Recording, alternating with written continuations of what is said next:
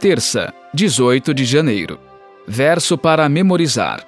Visto, pois, que os filhos têm participação comum de carne e sangue, também Jesus, igualmente, participou dessas coisas, para que por sua morte destruísse aquele que tem o poder da morte, a saber, o diabo.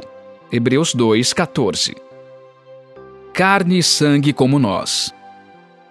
Hebreus diz que Jesus adotou a natureza humana para que pudesse nos representar e morrer por nós.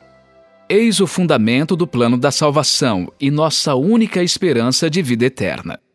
Ouça Mateus 16, verso 17. Então Jesus lhe afirmou: Bem-aventurado é você, Simão Barjonas, porque não foi carne e sangue que revelaram isso a você, mas meu Pai que está nos céus. Gálatas 1,16 Revelar seu filho em mim, para que eu o pregasse entre os gentios. Não fui imediatamente consultar outras pessoas. 1 aos Coríntios 15, 50 Com isto, quero dizer, irmãos, que a carne e o sangue não podem herdar o reino de Deus, nem a corrupção herdar a incorrupção.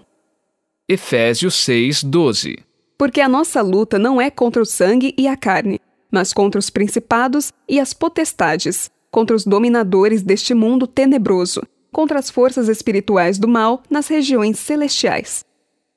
Pergunta 5. A que debilidades da natureza humana essas passagens relacionam a expressão carne e sangue? A expressão carne e sangue enfatiza a fragilidade humana, falta de compreensão e sujeição à morte. Jesus foi feito como seus irmãos em todas as coisas, o que significa que ele se tornou humano.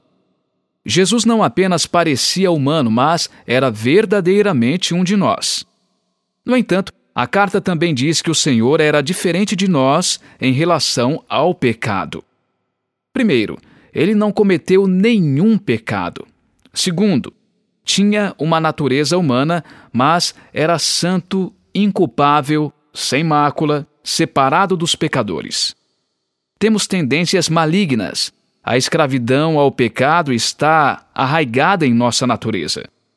Somos carnais vendidos à escravidão do pecado. O orgulho e outras motivações pecaminosas poluem até mesmo nossas boas ações. Contudo, a natureza de Jesus não foi prejudicada pelo pecado. Se ele tivesse sido carnal, vendido à escravidão do pecado, como nós, também teria precisado de um Salvador. Em vez disso, veio como Salvador e se ofereceu como sacrifício, sem mácula, a Deus por nós. Jesus destruiu o poder do diabo, morrendo como a oferta imaculada pelos pecados, tornando possível o perdão e a reconciliação com Deus. Jesus também destruiu o domínio do pecado ao nos dar o poder para ter vida justa pelo cumprimento da promessa da nova aliança de escrever a lei em nosso coração.